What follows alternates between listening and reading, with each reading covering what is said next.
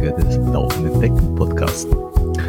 Bevor wir in unsere hervorragende Sendung starten, darf ich euch nochmal daran erinnern, dass ihr uns bitte auf allen Kanälen, die ihr so findet, nämlich Instagram, Facebook, YouTube, TikTok folgt, uns bestenfalls 5 Sterne Bewertungen auf iTunes und Spotify hinterlasst und natürlich weiterempfehlt an Freunde, was natürlich das Aller, Allerwichtigste ist, nämlich, weil wir sind nur glücklich, wenn wir viele Menschen glücklich machen können.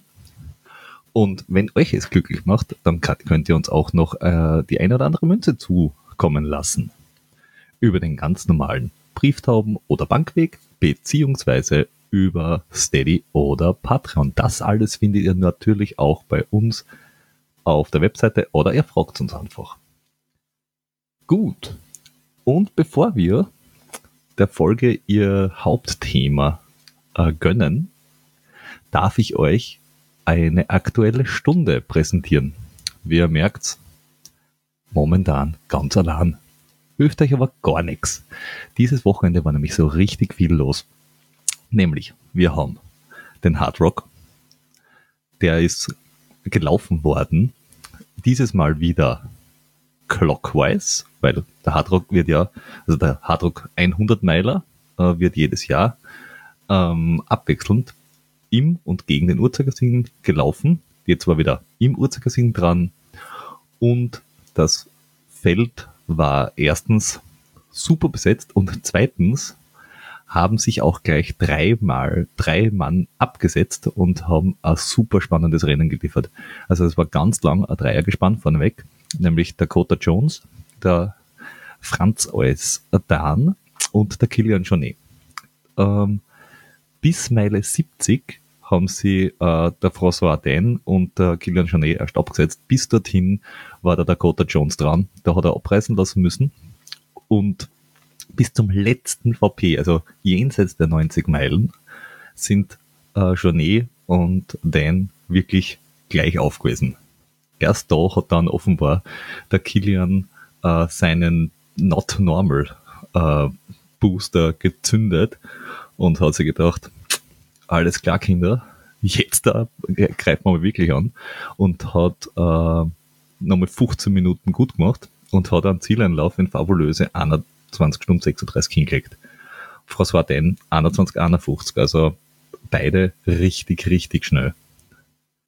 Dakota Jones war ungefährdet nach hinten hin und ist auf Rang 3 gelaufen. Platz 4, äh, hört, hört, Dani Jung, ein Südtiroler, ganz, ganz weit vorn, hat aber nachher gesagt, na, er kommt nicht mehr und es war wirklich ein hartes Rennen. Und die 50 Plus Wertung ist ganz unangefochten mit Gesamtrang 5, 5 an den Jeff Browning gegangen. Riesiger Vorsprung, ähm, für die Courtney Dauwalter. Die ist mit äh, einer super Zeit auf Rang 6 gebrettert und hat sie somit mit großem Abstand die Frauenwertung gesichert. Rang 2 bei den Frauen Stephanie äh, Case oder Stephanie Gazet aus Frankreich, ich habe keine Ahnung, ist allerdings schon acht Stunden hinten, äh, hinter Courtney Walter und auf Rang 3 Hannah Green. Interessant dabei ist natürlich noch, dass man jetzt da sagen könnte, naja, der Kilian hat jetzt da den Topläufer von Salomon mit seiner neuen Marke so richtig verblasen. Interessant wird, ob sie das irgendwann einmal auch promoten, dass das so war. Gleichzeitig mit dem Hard Rock ist auch der Eiger Ultra Trail über die Bühne gegangen. Und es war eine Jubiläumsedition. Und zu diesem Jubiläum haben sie die Veranstalter was Cooles überlegt und haben gesagt, okay, zur Jubiläumsedition vom Eiger Ultra wird der 250 Kilometer Teamlauf präsentiert. Sind 250 Kilometer, 25.000 Höhenmeter und du musst zu zweit oder zu dritt laufen. Wenn du zu dritt loslaufst, hast quasi im blinden Jolly, dass einer ausfallen darf und du darfst weiterlaufen. Wenn du zu zweit loslaufst, dann halt nicht. Ähm, und obwohl es natürlich wieder auf den kürzeren Distanzen, also kürzer und auch hochkommen, auf die 101 Kilometer oder kürzeren Superleistungen gegeben hat. Äh, Ergebnislink natürlich in den Show Notes. Wollen wir auf die 250 mal kurz eingehen aus ja, ich bin jetzt kein Patriot, aber aus Gründen, dass ich die Namen der Menschen, die da vorne waren, auch aussprechen kann. Das finde ich super.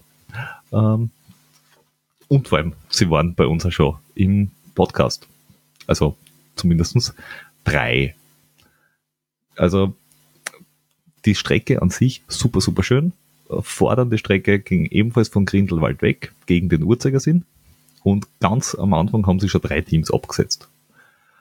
Diese drei Teams sollten dann auch am Schluss die ersten drei Plätze einnehmen, obwohl es irgendwie da am Anfang noch ein bisschen Führungswechsel gegeben hat, aber das hat sich relativ schnell dann aufgelöst. Und mit dabei war das Team Boa Salomon. Ich glaube, Better Together haben es noch die beiden. Äh, Flo Grasel und Tom Wagner.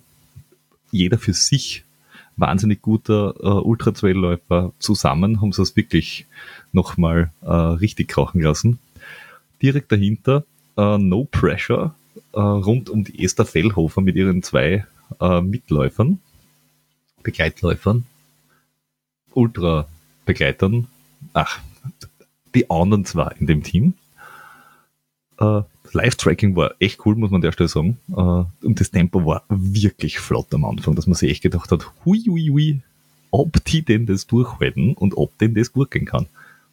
Ähm, ja, sie haben und ja, es ist. Und in den nächsten zwei, drei Tagen haben nämlich die, zwei, äh, haben die Teams bewiesen, es geht und noch knapp mehr als 50 Stunden und 25.000 Höhenmeter und 250 Kilometer sind der Flo und der Tom wie zwei junge Gazellen ins Reh, äh, ins Reh gesprungen, wie zwei junge Gazellen ins Ziel gehüpft, so rum. Äh, die Dreiermannschaft mit der Esther ist nach 55 Stunden, also knapp fünf Stunden danach, äh, eingetrudelt, haben sie mit viel Abstand die Mixedwertung gekrallt. Und die drei oder na, das, das drei, äh, das dritte Team, so, damit ist ausgekriegt, das dritte Team, das ganz vorne mitmischt hat, nämlich Seeberger Mammut, ich glaube, das sind die mit dem Seitenbacher Müsli, ich bin mir aber nicht ganz sicher. Die haben sie, glaube ich, nur ein Müsli mehr gegönnt und sind dann als dritte ins Ziel gekommen. Ähm, an der Stelle muss man allerdings sagen, Hut ab vor allen, die es überhaupt auf diese Strecke gewagt haben. Also bei solchen Abenteuern, glaube ich, sollte man zwar die Finisher und die ersten äh, huldigen äh, und hochleben lassen, aber ich glaube, jeden, der darauf hintrainiert und startet, äh, hat schon tiefen Respekt verdient, weil bei sowas kann man, glaube ich, immer ausfallen aus irgendwelchen Gründen. In dem Fall war es auch noch richtig brutal Hass. Und damit das noch nicht äh, das einzige war, was am Wochenende war, haben wir auch noch den Zugspitz Ultra gleichzeitig. Also es war auch im deutschsprachigen Raum richtig was los. Das heißt, da sind noch einmal zwei, drei Kapazunder und Trail-Raketen unterwegs gewesen. Das war nämlich insofern lustig, weil es war noch die Ultra Trail Deutsche Meisterschaft auf dem Super Trail XL. Jawohl. Und das heißt, dort waren äh, echt geschwinde Menschen unterwegs. Zum Beispiel beim Super Trail XL gewonnen hat, und jetzt wird's wieder richtig gut, äh, der Remigio Huaman Cuespe aus Peru, äh, Stadt für Aradak, äh, Adidas, äh, hat aber nicht bei der deutschen Meisterschaft mitgemacht. Die hat gewonnen, also Gesamtzweiter und deutsche Meisterschaft gewonnen, der Markus Mingo vor Matthias Reichert. Interessant an der Stelle ist, dass die ersten zwei in dem Rennen nur drei Minuten auseinander waren. Und der Super Trail ist jetzt da, ich muss jetzt da schauen, damit ich keinen Blödsinn ansage, aber ich glaube, er ist 83 Kilometer lang. Und drei Minuten auf 83 Kilometer ist jetzt da echt nicht viel. Bei den Damen war der Abstand schon ein bisschen größer, nämlich fast eine halbe Stunde, äh, hat die Anna Hahner in ihrer ersten vollen Trail-Saison, wenn man so will, äh, da hingelegt und hat sie eben gleich die deutsche Meisterschaft gekrallt vor der, also der Zielendorf vor der McLean, die hat aber nicht bei der Meisterschaft mitgemacht, äh, und der Anna Jansen. Und sie hat auch unter 10 Stunden braucht für das Ganze. Ähm, dann hat es natürlich noch gegeben den Ultra Trail, den Super Trail, den Base Trail XL und den Base Trail. Und jetzt da könnte man ja meinen, okay, Ultra Trail, okay, große Abstände. Also da muss ich sagen, bei den Männern zum Beispiel, die ersten drei sind 6 Minuten 30 voneinander entfernt. Also alle drei. Ähm, dort gewonnen der Thomas Ungetüm vom Volker Sauerzapf und vom Thorsten Reichert. Ähm, bei den Damen hat gewonnen die Lada Stal Zerova vor der Anni Johann und der Katrin Fock. Aber es ist halt so, dass bei solchen Wettkämpfen auch die kürzeren Distanzen nicht leichter sind. Ich meine, zum Laufen vielleicht, aber wenn du vorne mitspielen willst, du musst vielleicht doch ein bisschen flotter sein. Ich greife da jetzt da einfach mal die kürzeste Distanz raus. Es ist der Base Trail, ich glaube, der hat 24 Kilometer oder so. Gewonnen hat der Thomas Roach vor Manuel Innerhofer und Hans-Peter Innerhofer. Und die drei waren auseinander 34 Sekunden.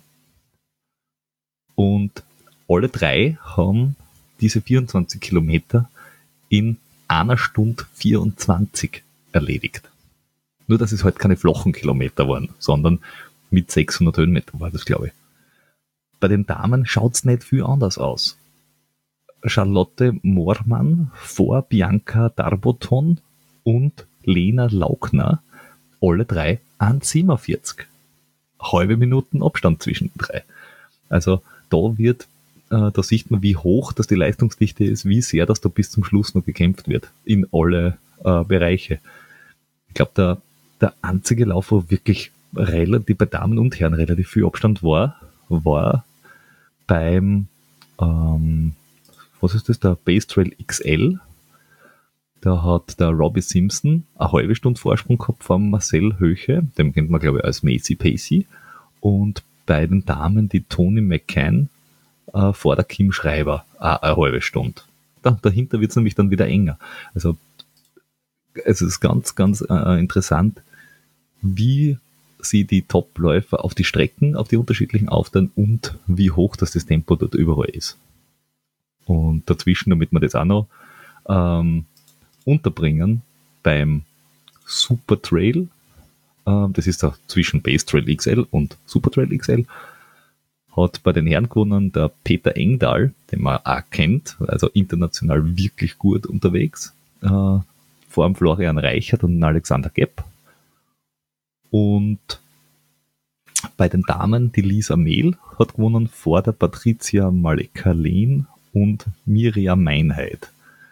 Und die haben aber auch alle richtig gute Zeiten hingelegt. Also da muss man sagen, äh, Wandertag ist das alles keiner ja, das war das letzte Wochenende und es war nicht das letzte große Wochenende in diesem Jahr. Also da kommen noch wirklich äh, riesigen äh, Events auf uns zu mit dem G-Gut, mit, mit dem UTMB.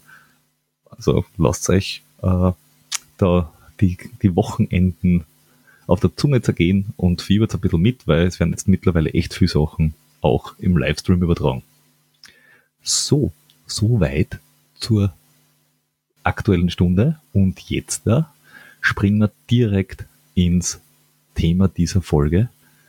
Und damit das jetzt da kein Monolog wird, habe ich auch dieses Mal neben mir nicht den Flo sitzen, sondern viel, viel äh, erfahrener im Laufen schon, den Harald Fritz. Hallo. Grüß euch, hallo, servus. Wir hatten dich ja schon einmal bei uns und dieses Mal äh, geht es um ein ganz spezielles Thema, von dem ich ehrlicherweise persönlich exakt keine Ahnung habe. Es geht um andere Länder, wie das Laufen dort verstanden wird, wie das dort ist, wie Höhentraining ist, wie abseits des Braters Laufen verstanden wird auf der Welt. genau. Trifft's das ungefähr? Das ist ein guter, guter Einstieg jedenfalls, ja. Sehr gut. Und du, äh, also es geht im Speziellen geht's um Laufen in Äthiopien. und du hast dazu eine äh, nicht nur eine besondere Beziehung, sondern auch relativ viel Erfahrung damit. Wie bist du überhaupt dazu gekommen? Genau, also ich war schon viele Male in Äthiopien. Ähm, angefangen hat es ja natürlich sozusagen mit der Zusammenarbeit mit dem, mit dem Lemmerwerk. Es gibt ja auch in Österreich eine äthiopische Community und, und diese äthiopische Community, äh, mit der hatte natürlich auch der, der Lemmerwerk ähm, Kontakt. Und wie es der Zufall so will, ist einer der Äthiopier, der in Wien lebt, ähm, der Ade, Dr. Adefris äh, Tegene, ähm, dessen Frau bei der UNO arbeitet und er ist mitgekommen. Und dazu muss man wissen, der Adefris war der persönliche Physiobetreuer vom Heilige Selassie ähm, und hat mit dem die letzten Jahre zusammengearbeitet, sehr eng. Ähm, das heißt, ist mit dem Laufsport ähm, sehr tief verbunden, ist ein promovierter Sportwissenschaftler, der seine Ausbildung in Russland gemacht hat. Äthiopien und Russland, die haben sehr eng zusammengearbeitet. Ähm, mhm. Viele Namen in Äthiopien haben auch einen russischen ähm, Ursprung oder kommen aus Russland. Wieso? Also gibt es da einen geschichtlichen ähm, Hintergrund? Das, oder, das hat oder? Mit, mit, der, mit, der, mit der politischen Ausrichtung zu tun, ähm, warum das äh, so passiert ist. Ähm, auch der, der Mosenet Geremev zum Beispiel, der gestern Zweiter geworden ist beim WM-Marathon. Ähm, äh, Geremev ist jetzt auch eher ein, ein, ein russischer Name, ja? also da, daher kommt das. Ähm, und ähm, ich habe den Adolf kennengelernt und auch schätzen gelernt, ein blitzgescheiter Kerl, ähm, wie alle Äthiopier, unfassbar freundlich und, und, und nett zuvorkommend.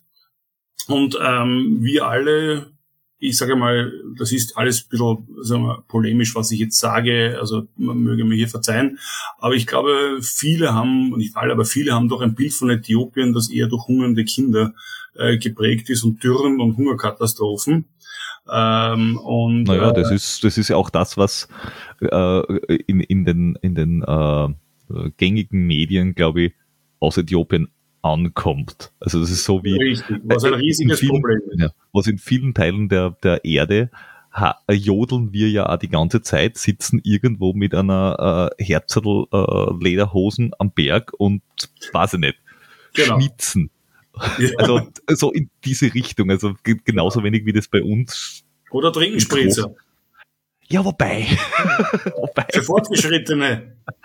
Ja, aber die kennen uns dann auch schon. Ja, genau. Und ach so, und Äthiopien ist im Allgemeinen eher nur Hunger und so weiter. Und für Fortgeschrittene, die wissen auch, dass du durch viel gute Läufer her sind. Ähm, genau, das ist sozusagen un ungefähr so die Zusammenfassung. Ähm, und man geht natürlich davon aus, dass alle Äthiopier ähm, gute Läufer sind, genauso wie ja jeder Österreicher perfekt Skifahren kann. Ja? Also das ist ungefähr genauso nahe an der Wahrheit. Ja? Also das kann man ganz gut vergleichen, auch Laufen und Skifahren, finde ich. Ähm, lange Rede, kurzer Sinn, nur, nur ein paar Daten.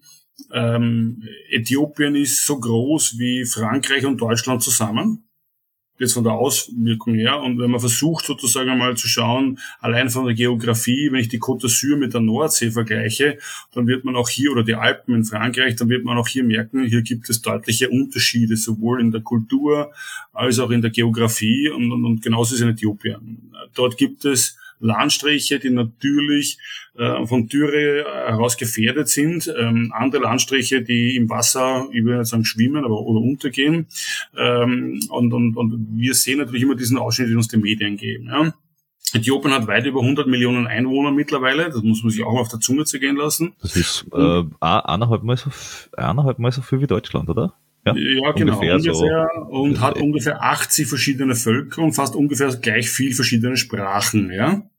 Äh, und es mhm. gibt Völker in Äthiopien, die noch sehr nahe, also das ist jetzt auch wieder polemisch, aber sagen wir, sehr nahe der, der, der ich will nicht sagen der Steinzeit, aber so sehr der ursprünglichen ähm, afrikanischen Bevölkerung sind. Und dann gibt es die Hauptstadt in Addis, wo du alles hast, was sozusagen auch eine moderne Großstadt des 21. Jahrhunderts hat. Also der, der Kluft innerhalb dieser Völker und innerhalb der, der, der Ausprägungen ist halt enorm, ja, das muss man auch sagen, ja.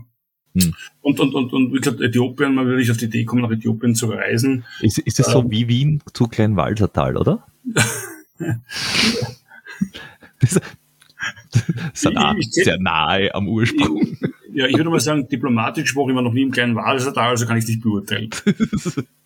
Eben, ähm, ist, ja, ist ja gar nicht so leicht, dorthin zu kommen. Ja, so ist es. Ähm, vielleicht auch noch so eins dieser, dieser Fun Facts. Äthiopien ist das einzige Land Afrikas, das nie kolonialisiert wurde. Das einzige. Die waren nie Kolonie. Die wurden zwar mal kurzfristig besetzt von den Italienern, die Italiener wurden damals ähm, aber, obwohl sie eine moderne Armee hatten, so rund um den Ersten Weltkrieg herum, von den Äthiopiern mit nassen Fetzen verjagt, nämlich sprichwörtlich mit den nassen Fetzen, was für die Italiener immer noch eine peinliche Niederlage war und dieser, dieser große Tag für die Äthiopier wird auch immer noch ge äh, gefeiert. Ja. Ähm, das heißt, Äthiopien ist sehr unabhängig. Äh, man muss auch wissen, Äthiopien ist großteils ein, ein, ein extrem christliches Land. Das sind orthodoxe Christen. Ähm, das heißt, es ist also der, der, Islam ist dort kaum verbreitet, verbreitet sich zwar jetzt immer mehr, aber eigentlich ist, ist, ist, sind die Christen dort verbreitet. Also auch interessant, weil direkt über, direkt über die Meerenge drüber Überall, genau, aber, aber das ist ein, ein, das ist sozusagen ein Herzstück äh, des Christentums. Da kommen auch sehr viele Sachen her aus dieser, aus dieser Ecke. Es gibt auch eine starke Verbindung zu Israel, äh, mit den mhm. Israel, also mit den äthiopischen Juden. Da, da gibt es eine starke Verbindung. Äh, wenn man sich das israelische Nationalteam anschaut, der, der Marathonläufer, das sind ausschließlich Äthiopier oder gebürtige Äthiopier, aber eingebürgerte Israelis, also Juden. Ähm, die Religion ist ein, ein, ein ganz ein wichtiger Bestandteil dort. Ähm, der, der, der wirklich also in, in das tägliche Leben hineinspielt und, und für die Personen dort ganz wichtig ist.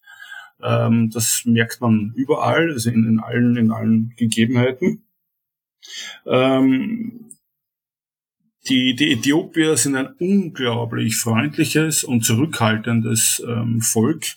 Obwohl ich es weiß und versuche, mich danach zu richten, komme ich mir immer dort noch vor wie ein, Elefant im Porzellanladen mit unserer europäischen Art und Weise Dinge zu kommunizieren und so weiter, das ist einfach dort nicht, nicht machbar. Also wenn du in, in, in einem Restaurant oder in einer größeren Halle bist, wo nur Äthiopier sind, dann kannst du fast einen, eine Stecknadel fallen hören, weil dort jeder leise spricht. Nicht mhm. wie bei uns, der möglichst laut spricht, um sich Gehör zu verschaffen, wo ein Randal, das würden die nie tun, das wäre ein, also ein Affront, ja. Ähm, aber kommen wir zurück. Ähm, also äh, ich habe den Adolf kennengelernt und der, der Adefris hatte eine sehr gut gehende, ein gut gehendes Geschäft in, äh, in Addis, also mit seiner Sportwissenschaft, mit Massage und so weiter, ist aber seiner Frau nach Wien gefolgt, weil die den Posten der UNO hatte. Also mhm. einmal umgekehrt sozusagen. Ja. Also nicht die Frau folgt dem Mann, sondern der Mann folgt der Frau. Ähm, und dann war ihm halt ein bisschen Fahrt auch in, in, in Wien und so haben wir mal begonnen zu sprechen. Und er kennt ja, wie gesagt, den, den, den, den Heile sehr gut. Und ähm, er hat dann die Idee gehabt, du pass auf, es gibt einmal im Jahr den, den Great Ethiopian Run. Da habe ich gedacht, okay, schauen wir mal an, was das ist. Ähm, das ist ein 10 Kilometer Straßenlauf in Addis. Das hört sich jetzt so nicht wirklich spektakulär an. Äh, genau, äh, es ist im November. Mhm. Ähm, dazu muss man wissen, Addis liegt auf 2500 Meter. Also es ist schon ein bisschen von der höheren Sorte dort. Da muss, da muss man aber dazu sagen, dass die, die Topografie in Äthiopien ja sowieso so ist, dass relativ viel des Landes ähm, hoch liegt. Nö. Also so. Nein, nein. Also es liegt schon ein Teil sozusagen so, das geht ja, noch weiter. Das Reef Valley. relativ hoch. Ja, ja, also, also so auf, zweieinhalbtausend. Zweieinhalbtausend Meter und höher, also. Ja, das ist das Hochland, das dann weiter auch geht nach Kenia, das Rift Valley. Mhm. Ähm, man muss ja auch sagen, sozusagen, die, die, äh, die Lucy, sozusagen der älteste Mensch, den man gefunden hat, ist ja in Äthiopien gefunden worden. Ja? Mhm. Also, sozusagen, Äthiopien könnte man auch als die Wiege der Menschheit eigentlich bezeichnen. Ja? Ähm, und weil es so hoch liegt, obwohl es am Äquator liegt, ist es zum Beispiel, es ist auch einer der, der, der vielen ähm, Meeren, die man hat, es ist dort nicht heiß. Also die Temperatur okay. ist relativ konstant, es schwankt zwischen sagen wir, 16 Grad in der Früh und dann vielleicht 25 Grad zum Mittag. Ähm, die Sonneneinstrahlung ist natürlich stark, also die UV-Strahlung, weil der Äquator ist, aber es ist eigentlich nie mhm. heiß. Zum Laufen ist perfekt. In der Früh läuft man sogar durchaus mal mit so lang lang. Ähm, und erst am Nachmittag in der zweiten Einheit dann vielleicht kurz kurz. Aber es wird nie so wirklich heiß und, und, und ähm, das ist so einer der Dinge, man glaube in Afrika ist heiß könnte man vermuten, Äquator ist aber nicht. Ja. Wobei Afrika ist, Afrika ist heiß, ist so wie man sagt, in Europa ist kalt. Also ja, irgendwo genau. zwischen Italien und Finnland. genau, also das oh, ist ja. also ein Gerücht. Ja, ja und dann, dann habe ich mal, und der Great Ethiopian Run, muss man sagen, das sind 40.000 Leute, die dort mhm. ein Lauffest äh, feiern im Prinzip. Ja, also das ist ein Riesenspektakel, ein Riesenspektakel, ähm, wo, wo ähm, du, du keine Startnummer hast, sondern es gibt ein Leiberl, das haben dann alle an. Das ist die Eintrittskarte. Also die, die, die Gegend ist großflächig abgesperrt von der Polizei, also da kommst du nur rein, wenn du dieses Leiberl anhast. Mhm. Und auch hier sieht man, da gibt es ganz schon Leute, die das, das Leiberl wirklich schön herrichten und so weiter, aber 40.000 Leute mit dem gleichen Leiberl ist schon sehr beeindruckend und dann geht da, ist dort Party, also wirklich Party. Da geht, da geht echt die Post ab. Das sind Bands am, am sozusagen am, am, am Rand. Äthiopien mhm. hat eine Verbindung zu Jamaika, weil die Rastafari sind ja Leute, die den, den, den, äh, den, den, den Haile Selassie angebieten haben als Gott. Das heißt, du hast dann Reggae-Bands auf der Seite, äh, weil es diese Verbindung gibt. Ja. Die Leute tanzen und da wird gelaufen. Und ähm, das ist so wie bei uns 40.000 Leute laufen wollen. Wenn du dort für die, vier, die 10 Kilometer zwei Stunden brauchst, bist du bei weitem nicht der Letzte, der dort ins Ziel kommt. Ja, und da ist noch die große, die, die große sozusagen äh, Menge an Leuten, die dort, die dort kommt. Das ist wahrscheinlich auch kein, äh, das ist auch für die meisten nicht, äh, ich will jetzt meine Bestzeit laufen, lauf, sondern nein, nein, nein. Es, es gibt, ist ein richtiges Fest. Schon. Genau, gibt ja. es, es gibt einen Elite-Lauf, so mit ein paar eingeladenen Elite-Läufern, die laufen immer vorweg, auch sozusagen mit Inklusion, also auch mit Rollstuhlfahrern, ja. Mhm. Äh, und dann gibt es diesen Hauptlauf. Und der Hauptlauf ist wirklich als, als Fest zu verstehen. Und ich, ich, wir sind dann hingefahren mit einer Gruppe. Ähm, beim ersten Mal war übrigens der Tom Rottenberg auch mit dabei, der auch schon bei euch war. Ja. Der Tom war schon zweimal dort. Ähm, also wir haben dann das Ganze organisiert, weil wenn man sich nicht auskennt, ist es ein bisschen schwierig, ja. Ähm, da erstens reinzukommen, eine Startnummer zu bekommen und, und das ist ja hauptsächlich für Einheimische gedacht. Aber es gibt auch immer eine kleine Anzahl von internationalen Teilnehmern. Man muss, die, da, man muss da, glaube ich, auch dazu, dazu sagen, schaut euch bitte die Fotos dazu an, wenn ihr die Wahnsinn. Möglichkeit habt. Ja, und die also, Videos, unglaublich. Diese, diese, äh, genau, die Videos, die Straßen dort, das ist jetzt da nicht irgendwie die Hüttel auf der Hauptstraßen, sondern mhm. das ist eher so, ich weiß es gar nicht, das sind, wie viele Spuren das das sind. Äh, gefühlte Achte? Ja, ja, also das ist ziemlich also, breit. Das ist, das ist wirklich der ganze Ring. Ja. also statt ein, also in beide Richtungen. So ungefähr so ist die Straßen. Na, es ist auch äh, genug Platz dort, es ist eine Riesenstimmung. Äh, und wie gesagt, die internationalen Teilnehmer von diesen 40.000 sind ein paar hundert internationale Teilnehmer. Sehr viele kommen aus den örtlichen Botschaften oder aus den örtlichen Hilfsorganisationen, die vor Ort sind, die da mitlaufen. Mhm. Und einige wenige machen äh, Reisen auch an, ja, so wie wir das gemacht haben. Und für die internationalen Teilnehmer gibt's immer am Vorabend dann in, in einem der großen Hotels, meistens im Hilton, einen Empfang, äh, wo dann meistens, es gibt immer so ein paar Promiläufer, die da auch mitlaufen, äh, und wo man dann auch natürlich die persönliche Gelegenheit hat, mit, mit dem Heile äh, Gebrselassie ähm, ein, ein Foto zu machen, der kommt vorbei, weil er war einer der Gründer dieses Great Ethiopian Runs. Und daher kannte es auch der Adefries, weil der den, den Heile gekannt hat. Und mhm. das war natürlich super, weil wir sind dann, also mit, mit, unserer Gruppe kannten wir natürlich nicht nur den, den Heile, also wir haben dann noch einen eigenen Termin mit dem Heile gehabt und wir haben den, mit ihm gesprochen und waren in seinem Büro und das war also sehr, sehr geschmeidig. Ähm, haben auch den Kenenisa getroffen, weil den hat er auch schon mal angerufen, wo wir vorbeikommen können mit, mit ein bisschen plaudern und so weiter. Kenenisa hat gesagt, ja, kommt vorbei, reden wir ein bisschen. Ähm, und ich habe dann im Rahmen dieses Besuchs haben wir auch das Trainings oder einer der, der Ressorts vom Heile kennengelernt. Der Heile ist einer der großen Wirtschaftstreibenden in Äthiopien. Also der hat Auto, Auto Generalvertretung, der baut Häuser, der hat Ressorts. Und eins seiner Ressorts ist unmittelbar außerhalb von Addis. Also vom Flughafen fährt man je nach Verkehr zwischen 30 und 40 Minuten hin, äh, liegt aber auch noch ein bisschen höher, also auf ungefähr 2,8. Das ist so, wie wenn du sagst, keine Ahnung, das wäre am Biesenberg oben von, von Wien, ja, so auf der Höhe, ja. Also aber ja. noch so ein bisschen diese ein, 200 Meter höher, außerhalb von Addis ähm, und äh, wie soll ich sagen, wenn man dann so herumschaut, die kleinen Erhebungen, die man sieht, also wie gesagt, wenn du in Wien wärst und du schaust am Kahlenberg, der Kahlenberg war ja dort der 3000er, ja. Mhm. Also von der Höhe her. Ja, um, um, ja, ungefähr, ja. Und, und es schaut auch genauso aus, also Wälder, Grün, ähm, eigentlich sehr, sehr, sehr, sehr stark wie bei uns, ja. Ähm, Und er hat dort ein Trainingszentrum aufgebaut, weil es ja üblich ist, dass Olympiasieger, die in, in Äthiopien als, äh, als Geschenk für ihren Olympiasieg Grundstück, Grundstücke geschenkt bekommen. Ja? Mhm. Und dort oben ähm, in, in Solulta heißt es, äh, heißt das Gebiet, hat der, der Heil ein großes Grundstück bekommen und zwar daneben hat der Kenenissa eins bekommen äh, und der Heile hat dann dort ein großes Resort gebaut, also mit, mit, mit einer 400, eigener 400 Meter Bahn und einem Swimmingpool und allem Bipapo, mit einem sehr guten ähm, Standard, muss man mal sagen. Mit Europa vergleichen, würde man sagen, ist ein Drei-Sterne-Standard so in der, mhm. in der Kategorie. Essen ist ausgezeichnet. Äh, für Äthiopien ist es fünf Sterne plus, ja. Mhm. Also im äthiopischen System sozusagen. Ja. Ähm, und, und dort haben wir auch sehr viele, ähm, viele Athleten immer getroffen. Also der Mofara war dort, der, der, der Bashir, der jetzt gerade mhm. Dritter geworden ist.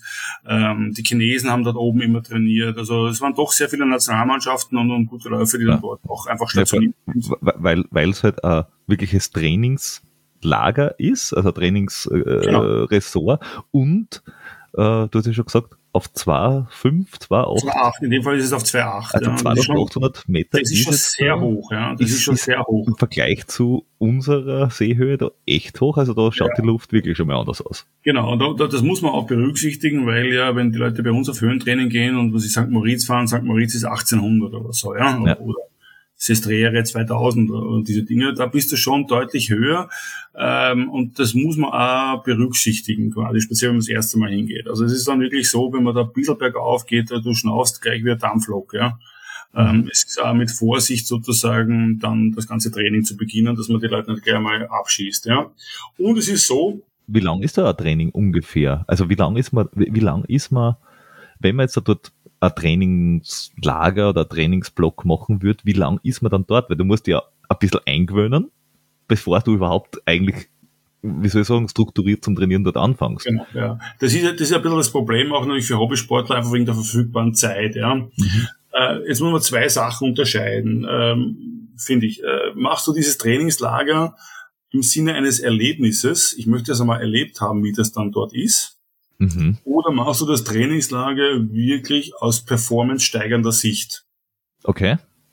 Weil, weil, weil, weil sozusagen beide Aspekte sind aus meiner Sicht valide. Wenn jemand kommt, sagt, ich möchte oben einmal erlebt haben, mit den Leuten laufen und so und so weiter und, und ob, ob ich nachher dann besser bin oder nicht, ist man nicht so wichtig, wie dieses Erlebnis zu haben. Mhm kann man das anders betrachten, wenn er sagt, na, also ich bereite mir jetzt gerade auf den Wien-Marathon vor und ich muss die letzten zwei Minuten über, über sozusagen eine erhöhte Sauerstoffaufnahme machen.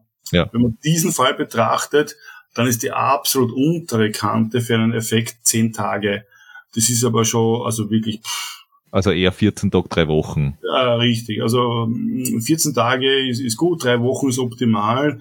Bei vielen ist eigentlich so, die Deutschen machen es also, ähm, die machen ja Zyklen und die bleiben gar nicht länger als drei Wochen, weil nach drei Wochen ist der Effekt eingetreten und wird nicht mehr besser. Mhm. Das heißt, die machen ein, zwei, drei Mal im Jahr.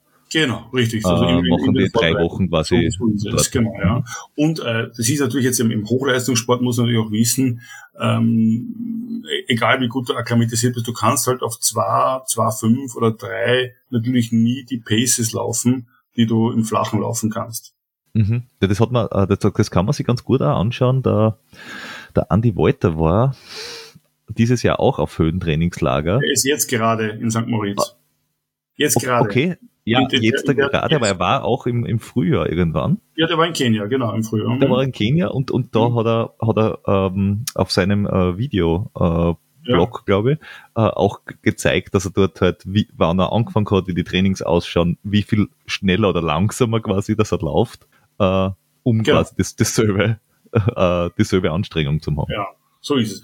Äh, und das, das muss man auch schauen, sozusagen, also das, das ist so ähnlich, wie wenn du, wenn du sagen wir, äh, auf einen Berg raufgehst, oder sagen wir, der Kilimanjaro ist so ein Beispiel, ja. Ähm, deine persönliche Fitness sagt gar nichts darüber aus, ob du das schaffst, auf den Kilimanjaro zu kommen, sondern wie du mit der Höhe umgehst, ja. Und ähm, meines Wissens nach gibt es noch keinen wirklichen Indikator, der sagt, warum jemand Höhe verträgt oder nicht verträgt.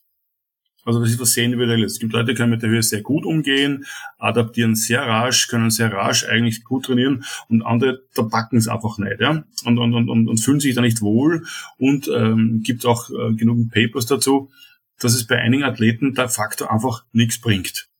Also die in die Höhe zu schicken. Da machst du oft mehr kaputt als irgendwas anderes. Ja? ja ich habe es jetzt auch erlebt bei äh, Athleten, die, die jetzt auch Covid gehabt haben, die danach äh, bei zweieinhalbtausend Meter hinauf, wo quasi der Körper mehr oder weniger abregelt ja. und sagt, du, pff, n -n, spürst jetzt momentan nicht. Ja. Du, also, du kriegst einfach jetzt mal keine Luft.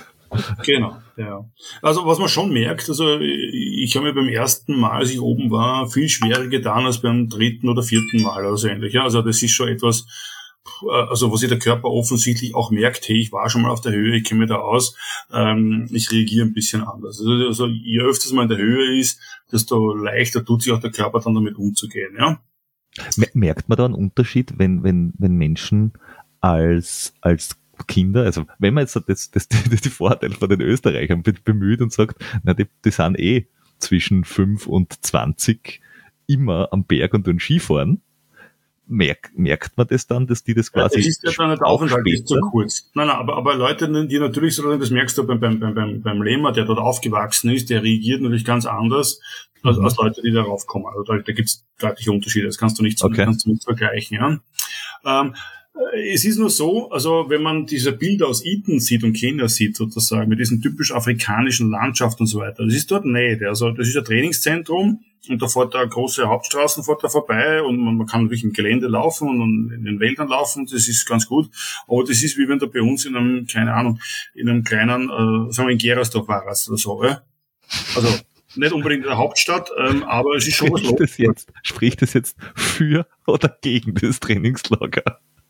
Man weiß es nicht. Aber ich wollte nur sagen, dass die Erwartungshaltungen hier die richtigen sind. Dafür hat man einen relativ guten Komfort und was unschlagbar ist halt in, in Äthiopien. Die Ethiopian Airlines fliegt mittlerweile fünfmal pro Woche nach Addis. Ja. Der Flug ist immer der gleiche. Du fliegst um 22.30 Uhr ungefähr weg und kommst um 6 Uhr Ortszeit da an. Ja.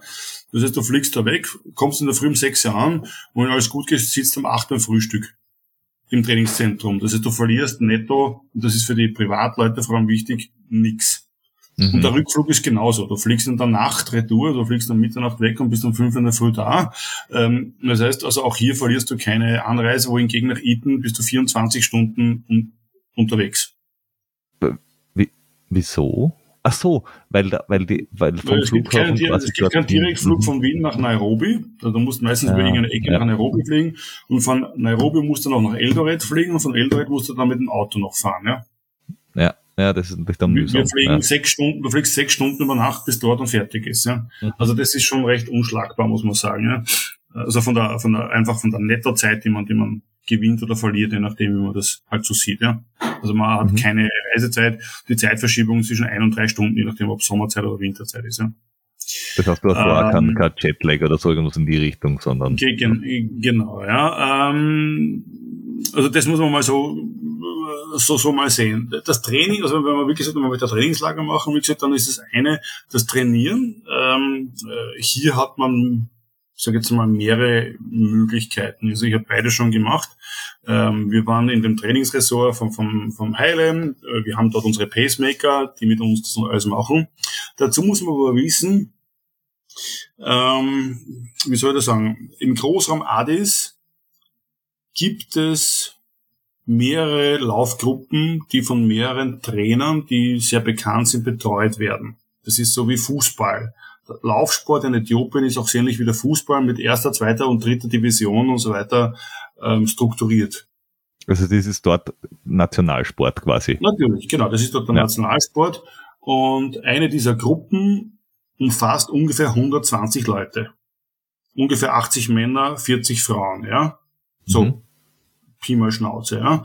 Ähm, die Chinesen haben das zum Beispiel so gemacht, das letzte Mal dort war 2019 der Vorbereitung für die Olympischen Spiele.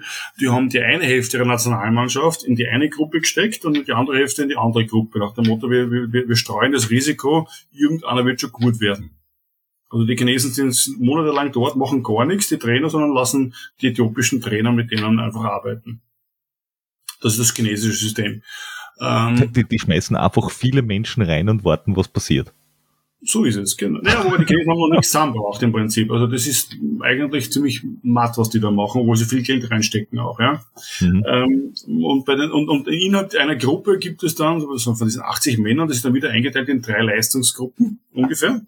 Mhm. Und der Coach entscheidet dann immer sozusagen, je nachdem welches Training das ist, wer in welcher Leistungsgruppe da drinnen ist. Auch er fragt, wie geht's da und so weiter, bist du da vorne oder nicht dabei.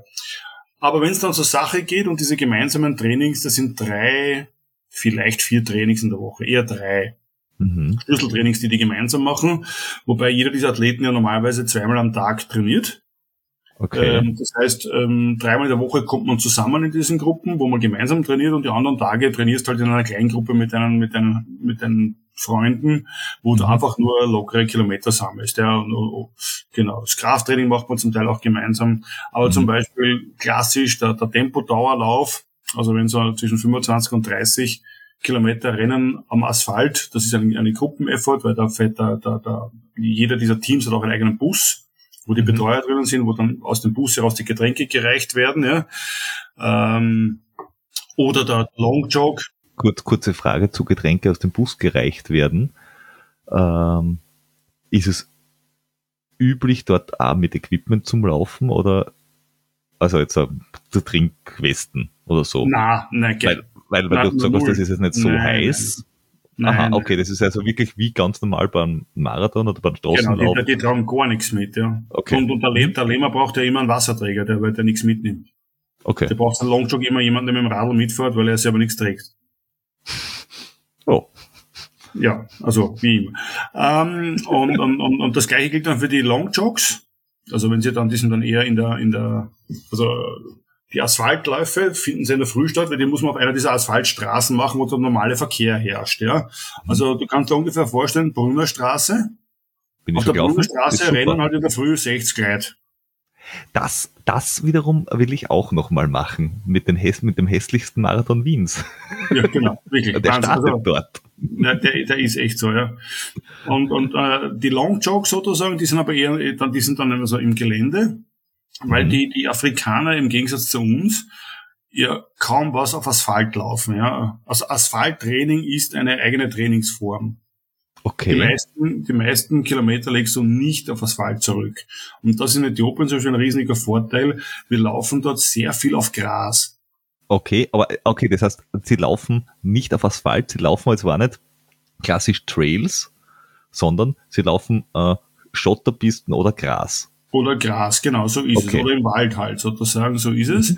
Ähm, das Gras ist dort sehr cool, so fast wie ein Golfplatz, weil dort, dort das, das sind ständig die Pferde und die, die Schafe, die das abmähen, sozusagen. Ja. Mhm. Also ähm, sehr geschmeidig zum Laufen, muss man sagen.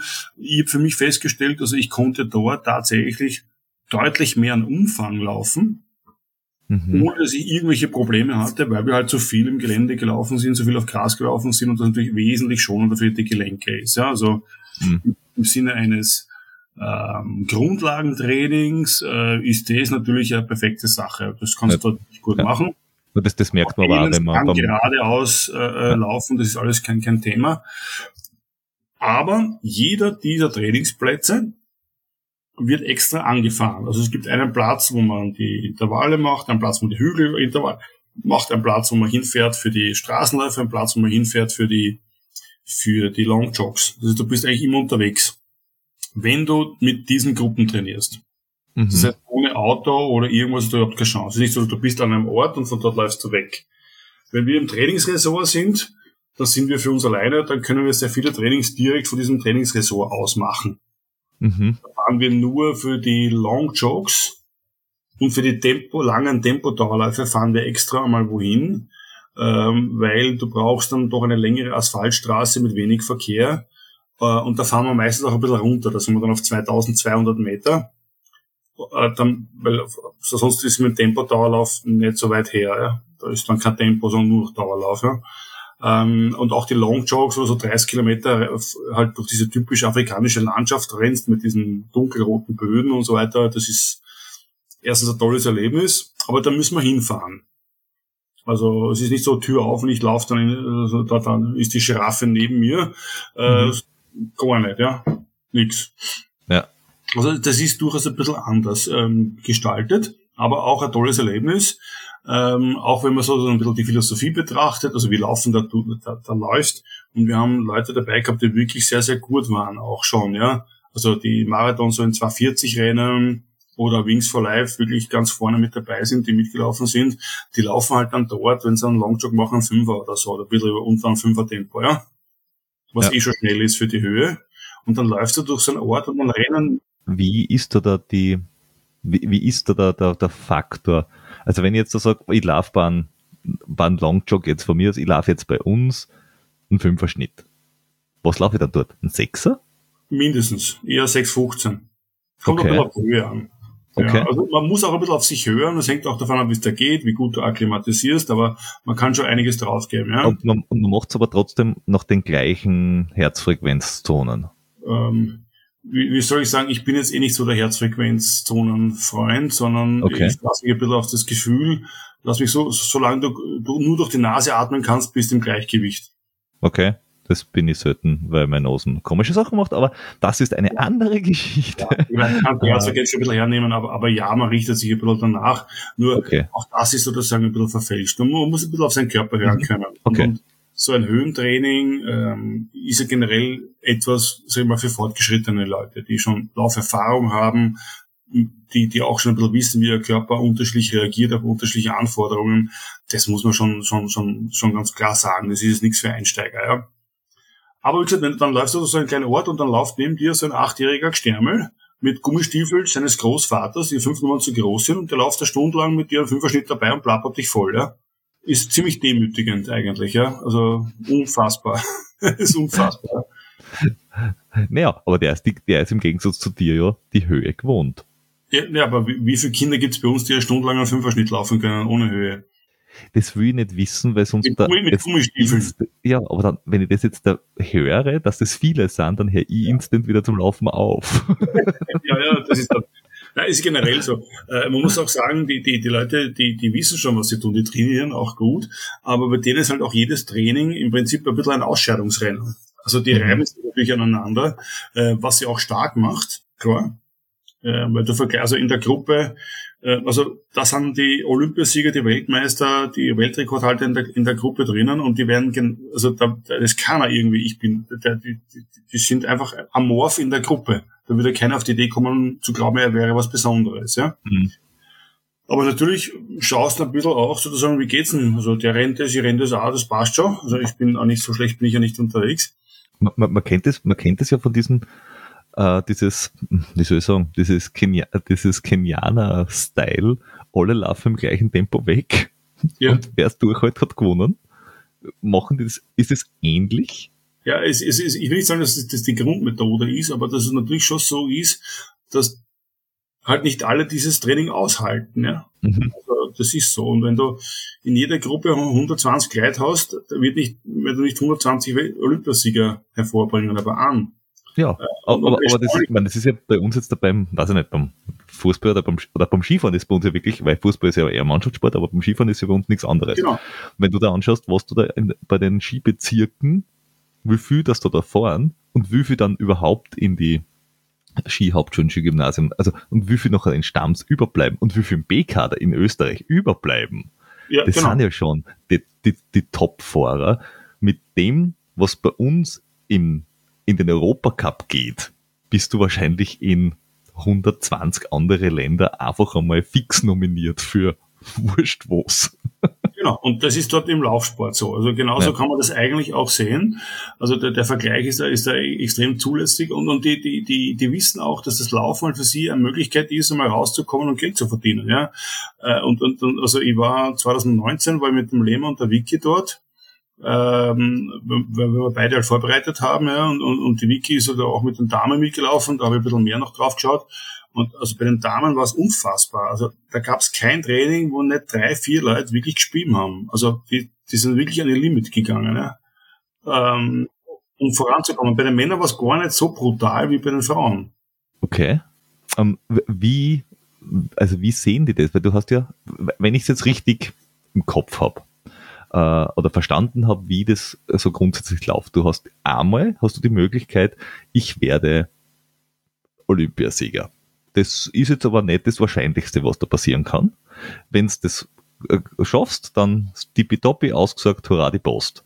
Dann gibt's irgendwie zehn Anwärter, die das werden könnten, die darauf hintrainieren. Und die halt dann auch bei, bei irgendeinem Straßenmarathon wirklich zu den Majors geschickt werden äh, und dafür zahlt werden, dass sie dort laufen und auch ganz gut Geld verdienen. Und dann gibt's, wenn ich es richtig verstanden habe, so irgendwie noch eine zweite Liga, die äh, auf die anderen, auf die anderen Großen geschickt werden, äh, also auf Marathons und auch noch gezahlt werden.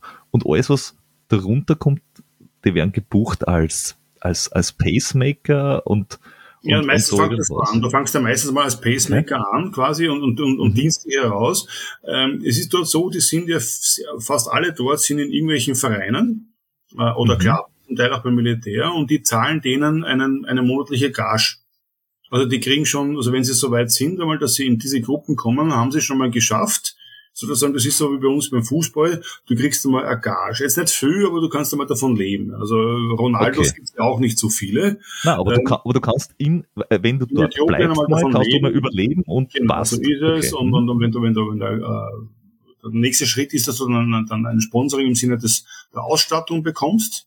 Mhm. Ähm, also es ist so, dass immer wenn ich dort war im Trainingszentrum, habe ich dort einen Charity-Lauf veranstaltet ähm, für Kinder, Normalos, äh, Ältere, habe vorher Schuhe gesammelt, ja, die ich dann dort als Preise vergeben habe. Ich habe auch Geld gesammelt und so weiter. Also mein Büro ist mit hunderten Schuhen voll, immer noch, weil ich schon lange immer dort war. Ja. Schuhe mhm. sind dort sozusagen die, das, was Zigaretten bei uns im Zweiten Weltkrieg waren. Also jeder fragt sich sofort, hast du Schuhe, hast du Schuhe, hast du Schuhe? Ähm, mhm. Und ich kann halt immer nur so viele Schuhe mitnehmen, wie in die Koffer reinpassen. Und, und, und momentan ist es noch so gewesen, die Ethiopian Airlines lässt für jeden zwei Koffer zu, die du mitnehmen kannst. Mhm. Und jeder, der mit mir mitfährt, hat schon automatisch einen Koffer, darf er selber machen. Den zweiten Koffer muss er für mich mitnehmen mit Schuhen und Material, das ich sozusagen hier sammle ja. und dort vergebe. Ja. Und wir haben es dann so gemacht, dass wir es nicht als also Almosen hergeschenkt haben, sondern ich habe ein Rennen veranstaltet, wo dann der erste, der Sieger darf sich dann das, als erster die Schuhe aussuchen und dann der zweite und so weiter. Mhm. Ähm, weil das schon mal ein Riesenthema ist. Wo, wo kriege ich meine Schuhe her? Ja? Du, du weißt selber, äh, gute Läufer in der Klasse laufen zwischen 150 und 250 Kilometer die Woche. Äh, und da ist der Schuhverschleiß schon sehr, sehr groß. Ja, hm. ja und vor allem bei den, bei den, bei den, heutzutage, bei den heutzutage wahnsinnigen Schuhen, ja. ähm, gerade jede zwei Wochen seine Schuhe wechseln. Ja, und das können die sich natürlich nicht leisten. Also haben wir, haben wir versucht, diese Charity da ins Leben zu rufen. Mhm. Ähm, war auch recht cool, weil, weil, weil der Heile dann gekommen ist und die Medaillen, also ich habe mir die Medaillen hier geschnurrt. Ähm, und, und das war, war, war eigentlich immer ein super Erlebnis dann dort. Auf der 400 mhm. Meter Bahn sind sie halt gelaufen. Ähm, war, war, war eine super Sache. Ähm, aber das, das Training in den Gruppen ist dann halt schon so, dass da auch unterschiedliche, was ich, es gibt einen, die sind eher für den Halbmarathon spezialisiert, die anderen für die 10.000 und die dritten für die, für die, für, für die Marathonstrecke, ähm, die dann unterschiedlich miteinander trainieren.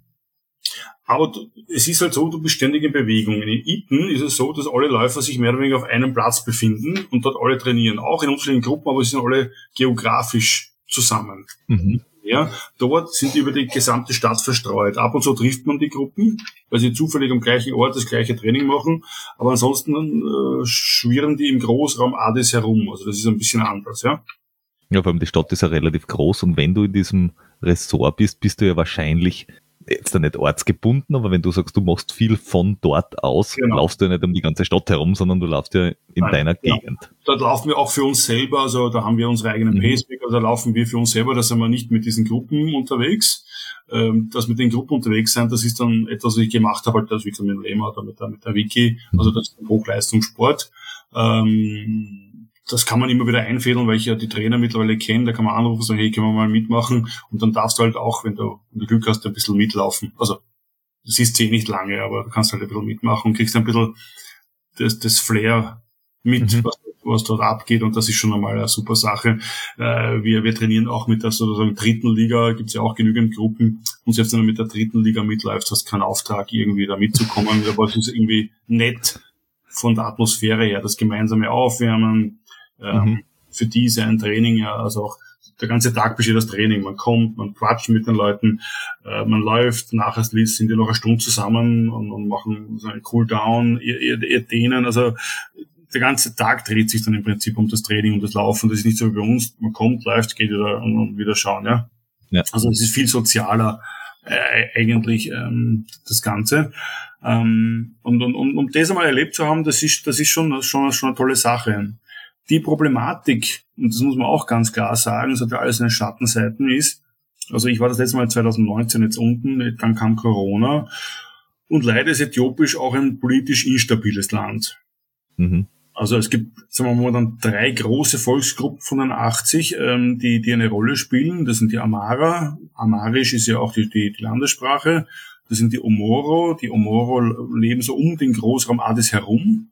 Und dann gibt es die Tigray. Die Tigray sind im Norden, das ist dort, wo jetzt auch der Bürgerkrieg entfacht ist. Mhm. Äh, und, und, und diese drei Volksgruppen sind jetzt nicht unbedingt gut miteinander, was immer wieder zu politischen Spannungen führt. Und, und, und Äthiopien ist ein totalitäres ähm, System dort. Also mhm. die sind nicht zimperlich, die hauen zuerst einmal hin mit dem Schlagstock und dann schauen, was Sache ist. Also die Polizei hat hier Handlungsfreiheiten, die man sich nicht vorstellen kann bei uns. Ja.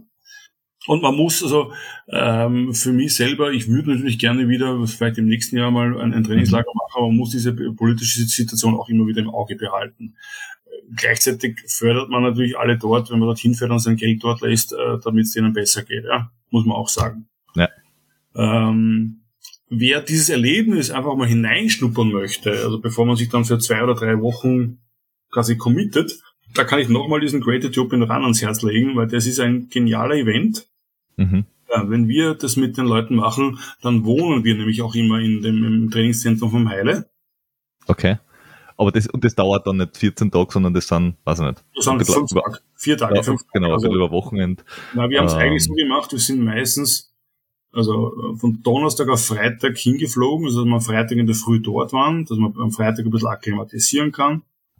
Äh, wir haben dann am Samstag äh, sind wir nach Addis gefahren, haben uns dann alles ein bisschen was angeschaut. Es gibt dort ein sehr gutes Museum, Nationalmuseum, wo man dann auch die so weiter betrachten kann. Am Samstag gibt's dann auch die, die internationale Pasta-Party, wenn du so möchtest, oder eine Helle kennenlernen. Mhm. Am Sonntag ist dann der Lauf. Da haben wir dann meistens, äh, sind hingefahren, gelaufen, dann am Nachmittag noch gemütlich vielleicht, wer wollte, noch ein bisschen ausklingen lassen, dann, dann äh, im Ressort. Äh, ich habe es dann meistens so gemacht, einige wollten dann schon am Sonntag zurückfliegen, mhm. am Montag wieder arbeiten können, aber dass du genau einen Urlaubstag brauchst du dann für das Erlebnis. Ja. Und ich habe dann gesagt, wer, wer möchte, kann am Montag aber noch bleiben, dass man mhm. am Montag vielleicht nochmal dort ein bisschen in der Gegend herumläuft und sich das ein bisschen anschaut. Mit einer ja. Gruppe trainiert, die Gegend ein bisschen anschaut. Äh, es ist, es ist wunderschön zum Laufen, dass man ein bisschen ein Gefühl dafür bekommt, wie ist es denn dort? Mhm. Ähm, und dann fliegt man am Dienstag nach Hause, also von Montag auf Dienstag nach Hause zum Beispiel. Ja, ja dann hast du zwei das heißt, Tage, maximal drei, was jetzt da Genau, wenn du also Wolfgangsee fährst, hast du das Gleiche. Theoretisch kommst du ja. um sechs in der Früh an, kannst direkt ins Büro fahren, wenn du da so ein Wilder bist. Ja. Äh, wie, wie, also nein. Ja. Also, und, und, und ich habe auch gesagt, wenn man das, also ich bin ja bei den großen Städtemarathons wie Berlin, New York und so weiter auch schon überall am Start gewesen. Äh, und wenn man dieses Gefühl haben möchte, einer Laufparty mit 40.000 Leuten, ohne dass man Marathon laufen kann oder will, dann kann man diesen Zehner zum Beispiel nehmen, weil der hat's schon in sich.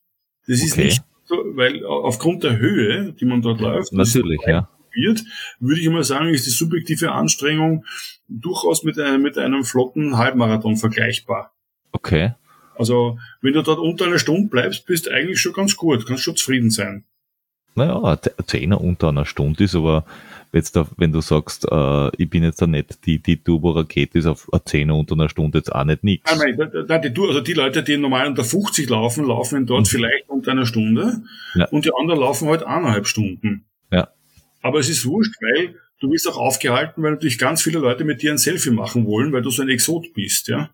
Also die halten mhm. dich auch eh super und, und, und freuen sich wahnsinnig, dass internationale Leute kommen. Also man fühlt sich dort wirklich willkommen und hat da, äh, also ein, ein Lauferlebnis, das einem Städtemarathon gleicht. Ist, ist, ist der Preis auch äh, dem Städtemarathon ähnlich?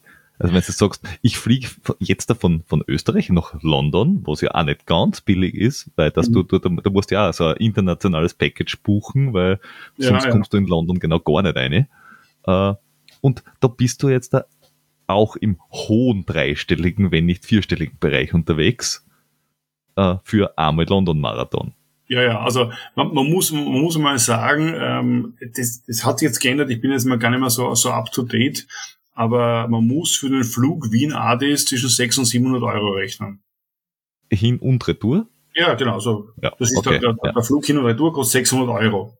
Okay, ja. So, das, das, das ist einmal sozusagen ein, ein, ein Standard. Ja. Ähm, dann musst du die Unterkunft ähm, dazu rechnen und das Startpaket.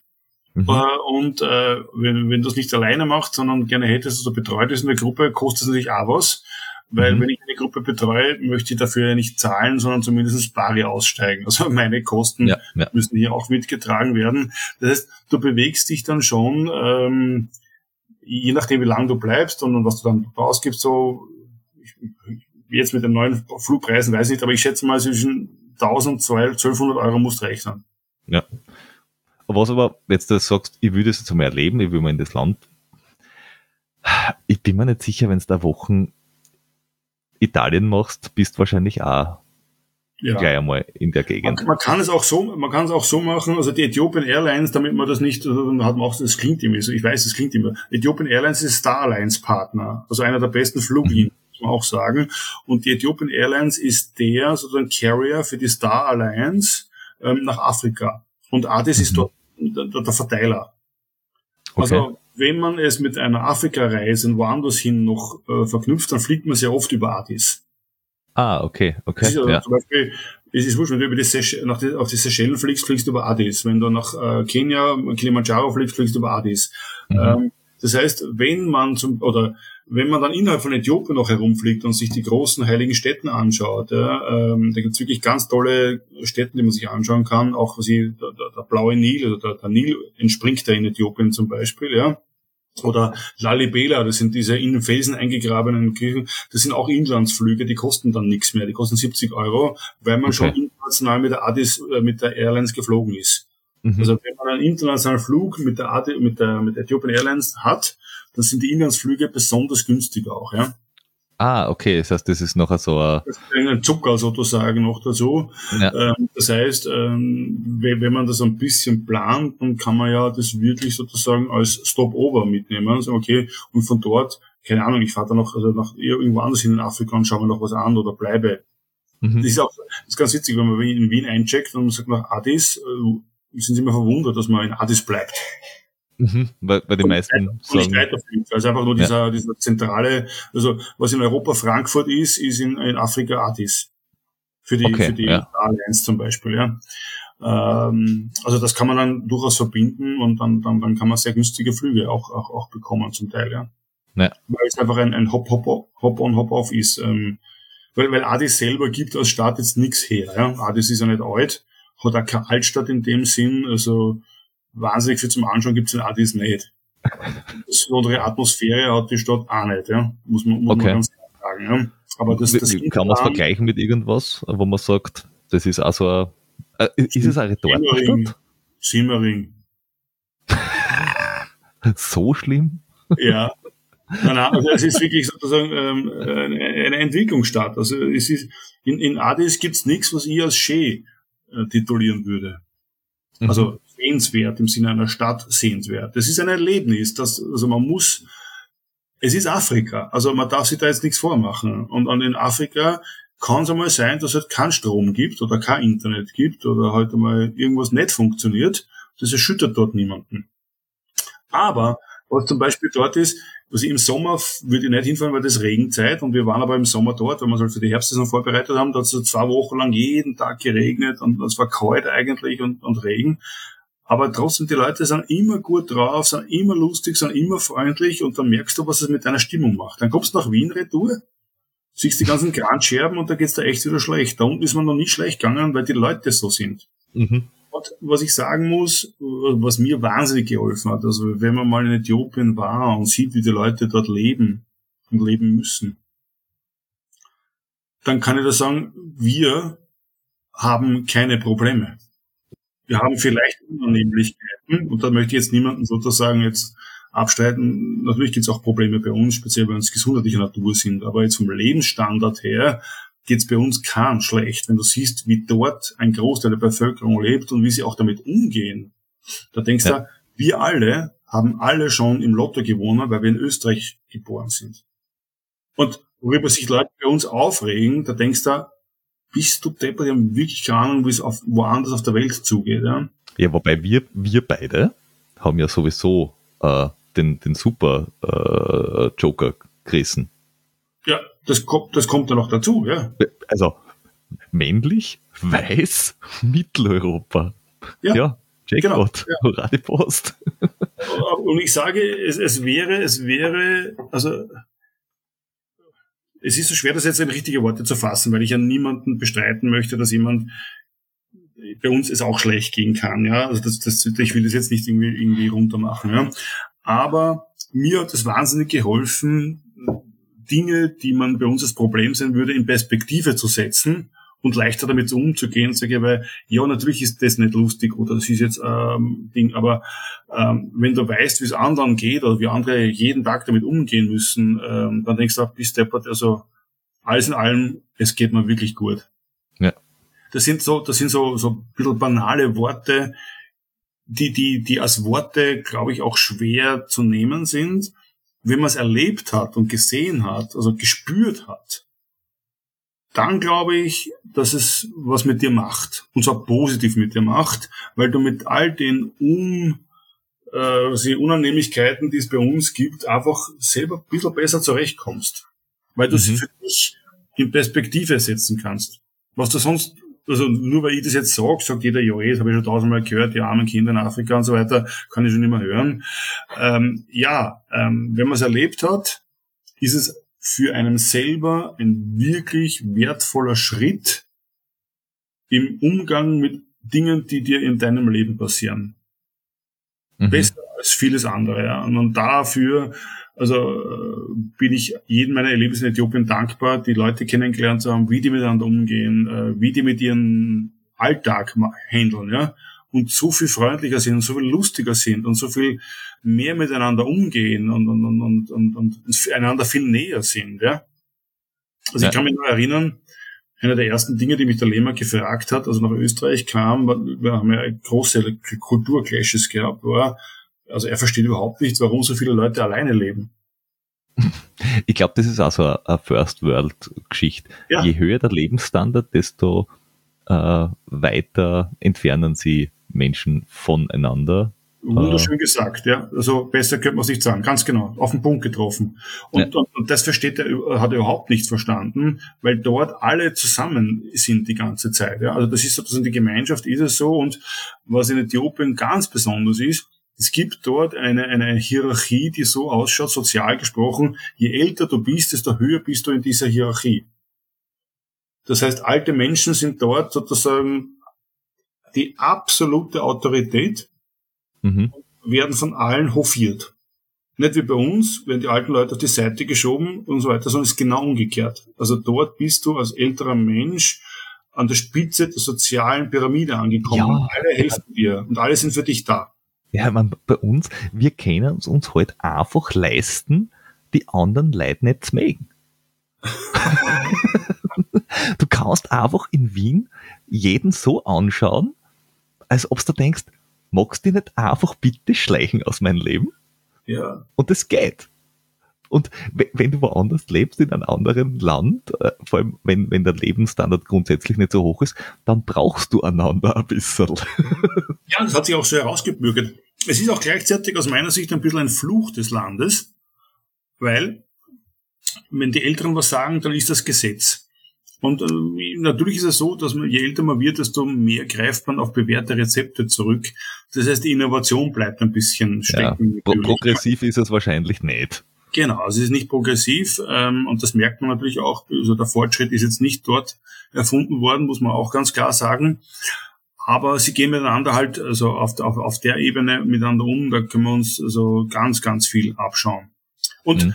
äh, das ist mir irgendwie noch wichtig, wenn wir schon über Äthiopien quasi reden ähm, wie gesagt, ist ein sehr religiöses Land. Also mhm. wirklich mhm. religiös. Also pff, unfassbar. Ähm, und ich, habe dort eine Seite entdeckt der Religion, äh, die mir wirklich gut gefällt. Weil es wird, also es ist ja so, wenn man in ein dritte Weltland geht, ist es sehr, sehr oft so, dass einem sogar für einen Österreicher auffällt, dass da viel Leute rauchen in diesen dritte Weltländern. Mhm. Egal wo du hingeht, ja. Du wirst in Äthiopien fast keinen Raucher finden. Es ist also im Straßenbild nicht vertreten. Ab und zu gibt es ein paar exotischen Exoten, aber sonst raucht dort niemand. Ja. Okay. Ich habe den Lehmann mal gefragt, warum ist denn das so? Sagt er, das ist, ja, das ist ja wohl klar, aber wenn du rauchst, schädigst du deinen Körper und der Körper ist der Tempel Gottes. Und solange du rauchst, darfst du nicht in die Kirche gehen. Ah. Und nicht in die Kirche gehen zu dürfen, ist gleichzeitig ein Ausschluss aus der Gemeinschaft. Äh, und äh, selbst wenn du aufhörst zu rauchen, musst du da eigenes, einiges an Absolution leisten, bevor der Priester dich wieder in die Kirche lässt. Okay, das heißt, du bist eigentlich, du, du grenzt dir eigentlich damit selber aus. Ja, so ist es. Und damit, also das, das kann und will sich niemand leisten, aus dieser Gemeinschaft ausgeschlossen zu werden. Und die Gemeinschaft also das ist so, ja, das ist so, wie wenn du aus dem Ötztal kommst und sagst, ich mag nicht Skifahren. Das kannst zwar sagen, aber dann bist du wahrscheinlich irgendwo zwischen den Wienern in der Beliebtheit angesiedelt und an Bayern. Okay. Sie akzeptieren die, wenn es das da lässt, aber sonst der schlechte Bitte. Ja. Ja, aber ich muss sagen, dass das war ein Aspekt der Religion, die, die, die ich diesmal für, für sinnvoll gefunden habe, dass das so, so, so, so einprägsam ist. Ähm, ja, aber, aber wenn wir vielleicht wieder, wieder zum Laufen zurückkommen, was man von den dort also mitnehmen kann, ist einerseits äh, diese, diese Gemeinschaft des Laufens, dass es Nationalsport ist, dass sie sehr viel ähm, im Gelände laufen, ganz wenig auf Asphalt laufen, ähm, dass sie dass sie, wenn sie trainieren, wirklich brutal hart trainieren. Mhm. Also wirklich, ich sage bis zur Speibgrenze, da, da, da, das kann man echt so sagen. Ähm, zum Teil äh, und das natürlich dann diese, diese Weltklasse rausbringt. Aber wie es ist dort irgendeiner von den Leuten, die Medaillen gewinnen, überheblich, dann bist du sofort ausgeschlossen aus der Gruppe. Das geht gar nicht. Du bist dort, du kommst zurück vom Olympiasieg und dann sagen sie, ja, grüß dich, gut gemacht, weiter geht's. Also, ähm, drei, drei, Fragen habe ich ja da gleich direkt. Mhm. Äh, das erste ist, was ist, wenn sie einer weh dort tut? Läufer hast du gar einmal irgendwelche Laufverletzungen. Wenn du jetzt auf einem, auf einem Nicht-Asphaltboden denn das hauptsächliche Training machst, nicht so häufig, aber grundsätzlich kannst du ja trotzdem. Ja. Und wenn du nur umknechelst, kannst du irgendwas genau. abreißen. Dann musst du halt Pause machen und fertig ist. Also was das Gefähr einer der gefährlichsten Orte in Äthiopien ist ein Spital. Ähm, also der Lehmer, das plapper ich jetzt nur nach, hat gesagt, also er, er selber hat zwei Freunde einfach im Spital verloren, weil die halt bei den diversen Operationen das halt dann nicht so überstanden haben. Okay, also jetzt von, von, von der... Schweren Verletzungen redend. Okay, also jetzt nicht von der Qualifikation der Ärzte, sondern wahrscheinlich äh, hygienische nein, Bedingungen. Nein, nein, nein, nicht vielleicht nicht die Qualifikation der Ärzte, sondern die hygienischen Umstände ja, und die ja. Möglichkeiten, die die Ärzte haben. Also ja, wenn du einen Blindarmdurchbruch hast, kann das tödlich enden. Ja. Was bei uns normal nicht das Problem ist. So, sollte nicht der große, genau. das große Problem sein. Und ansonsten, der, der wesentliche Vorteil ist zum Beispiel, warum der Lehmer auch so gerne in Äthiopien trainiert ist, du kriegst halt dann dort jeden Tag eine Massage weil eine Stunde mhm. Massage kostet halt umgerechnet fünf Euro oder so ähnlich. Äh, und die können das auch wirklich. Also da kann man sich diese, diese regenerativen Maßnahmen dann auch tatsächlich leisten. Die massieren sich auch gegenseitig. Ähm, medizinische Versorgung ist sehr schlecht. Mhm. Sehr schlecht. Die Leute sind auch zum Teil kaputt, weil sich niemand um sie kümmert. Mhm. Wir haben äh, einen Physiotherapeuten, der, der sehr bekannt ist in Österreich, der Benny Obermüller, der auch immer wieder, wieder ähm, bei den diversen Veranstaltungen, also Weltmeisterschaften dabei sind. Der hat auch schon mit dem Usain Bolt gearbeitet und wir haben den Benny Müller mitgehabt. Und der Benny hat dort acht Stunden am Tag durchgearbeitet, weil alle hinkommen sind. Endlich habe ich dann einen westlichen der mir ein bisschen einrenkt. Ja. Der mir ein bisschen einrenkt und der hat gesagt, das ist unfassbar, was Weltklasseläufer für Defizite haben, also muskuläre Defizite. Mhm. Wir wissen, dass bei uns die, das Thema Stabi und flankierende Maßnahmen jetzt nicht das ist, was die meisten gerne machen, mhm. aber die meisten von uns sind da Weltmeister gegenüber den Weltmeistern. Mhm. Ich habe auch mit meinen Minibändern im, im Fitnesscenter dort Leute zum Weinen gebracht, die, die wirklich gut sind. Aber der, der kann keinen Ausfallschritt mit Miniband machen, weil den Teil der Muskulatur, den hat er, glaube ich, noch nie angesprochen. Der, der ist, also ich habe auch beim Stabi-Training gelernt, da gibt's Muskel, die gibt's gar nicht. Also die gab's ja. vorher gar nicht. Ja, da weiß man gar nicht, wie man die ansprechen soll. Ja. ich, ich bin davon überzeugt, die waren gar nicht da. Ah, verstehe. Das kann auch sein, ja. ja jedenfalls, äh, wie soll ich sagen, ähm, also da, da, da, dann glaubt, glaubt man gar nicht, was da für Defizite auftauchen plötzlich, mhm. ja. Ähm, also, die wir bei uns nicht für möglich halten, wo man sagt, hey, das ist die Weltklasse und die, die, das können die nicht oder diese Übungen machen die nicht. Äh, das ist bei uns bei jedem Lauf-ABC zum Teil dabei. Äh, äh, ähm, ich meine, dass man trotz verschiedener Defizite gute Leistungen bringen kann, ist ja unbestritten. Nur ähm, halten das dann auf Dauer durch oder, oder killt die das dann quasi irgendwann einmal auf on the long run quasi? Das killt dich ja auch sozusagen. Ja. Ähm, ja. Ich weiß nicht, ob du gesehen hast, die, die, die erste Dokumentation über diesen Sub 2 Versuch, wo sie da auf der auf, auf dem der, um, Monster. Ja, genau, sie ja. Genau, da hatten sie ja drei Läufer dabei. Mhm. Ähm, der, den Kipchoge war auch schon dabei ja. und, und, und die haben sie, die drei haben sie untersucht sportwissenschaftlich, ja. Ähm, und da war halt auch einer dabei, lassen wir mal den Namen voraus, also nicht der Kipchoge. Beim Kipchoge habe ich festgestellt, der trainiert wirklich schon perfekt mit allem drum und Beim anderen, der war ein extrem guter Halbmarathonläufer. Mhm. Ist aber beim Marathon nie weiter vorangekommen. Der hat damals den Halbmarathon-Weltrekord gehabt, aber Marathon ging nicht und dann haben sie ihn halt sportwissenschaftlich untersucht und sind draufgekommen, dass dem nicht klar war, dass man beim Laufen trinken sollte. Das geht ja bei Halbmarathon, wenn man den in, in sagen wir, 58 rennt, geht es gerade noch aus, dann ja. nicht mehr. Also dem musste man beibringen, dass sozusagen Ernährung, Getränke auch ein wichtiges Thema ist. Mittlerweile ja, sind ja, die auch schon auf, natürlich auf einem besseren Niveau. Ähm, aber viele Sachen, die, die, die für uns sportwissenschaftlich interessant oder normal sind, also du brauchst mit keinem von dort über das Thema Laktatmessung reden. Ja. Interessiert Frau machen sie auch nicht, mhm. ja. Ähm, kann man jetzt darüber reden, ob das gescheit oder nicht gescheit ist, äh, lassen wir das mal außen vor. De facto machen sie es nicht. Ja. Puls interessiert keine Sau. Das Einzige, mhm. was sie interessiert, ist die Pace. Also sie arbeiten schon. Also mit was ist mit, mit, mit, mit jetzt Dehnen oder Krafttraining? Das machen sie aber schon. Sie machen Krafttraining, sie machen auch Dehnen. Ähm, das, okay. also, sie wärmen auch aktiv auf. Das ist recht interessant, ah. weil das sehr militärisch ausschaut. Ja? Also so ah. mit großen Gruppen, die da, die da Übungen gemeinsam machen. Also quasi die klassische Leichtathletik-Aufwärmgeschichte. Nein, also nein, das, kannst du nicht vergleichen. Ja. Ähm, vielleicht, ich, ich stelle dir ein Video, dann, dann ich schicke dir mal ein Video, mhm. wie das ausschaut. Ja. Gerne. Äh, weißt, wovon ich rede, wie das ausschaut. Ähm, ähm, aber Stretchen und, und denen nachher machen sie auch, kräftig machen sie auch. Und das ist mhm. auch gut, wenn sie es machen oder wenn sie die, wenn sie es überhaupt können. Also die, die, sagen wir, die erste Division, die geht auch ins Fitnesscenter und die Kraftmaschinen macht auch was natürlich. Das können sich halt die unteren nicht leisten, die, die machen es halt behelfsmäßig. Mhm. Aber es ist ihnen klar, dass sie es machen möchten. Und je nachdem, wie, wie konsequent sie sind, machen sie es auch oder machen sie es halt dann auch nicht. Das ist nicht mhm. anders wie bei uns. Es gibt Leute sehr konsequent an ihren Schwächen, Stärken arbeiten und welche, die das halt nicht so machen. Die haben eine Maschine, die enorm ist, der rennt gerade aus, aber der Rest ist ihm wurscht. Mhm. Was, was mich noch interessiert ist, ähm, die trainieren ja quasi permanent im Höhentraining. So ist, ja. Wie lang hält es bei denen vor, wenn sie jetzt da nicht dort sind? Weil, dass wenn sie jetzt davon, was nicht, 2000 Meter oder 2,5. Da trainieren sie acht Monate im Jahr, und dann sind sie, weiß ich nicht, drei Monate lang nicht mehr dort. Hält nein, nein, das so vor? Die, die sind die ganze Zeit dort, die kommen nur für ein paar Tage runter. Okay, äh, und, und dann ist es für, für sie da äh, quasi äh, auf unserer Höhe quasi jedes Mal ein Walk in the Park. Ja, ganz, ganz so ist das, ist das auch wiederum nicht. Ja. Okay. Ähm, das war auch eine lange Diskussion, die ich mit dem Lehmer geführt und verloren habe ähm, weil ich gesagt habe, ähm, also er war der Meinung, er kann nur in der Höhe trainieren und fertig ist. Ja? Und wir haben aber seine Blutbefunde auch gesagt, wenn du, wenn das reines Hämoglobin und weiter anschaust, da ändert sich jetzt nicht wahnsinnig viel mehr. Ja? Okay.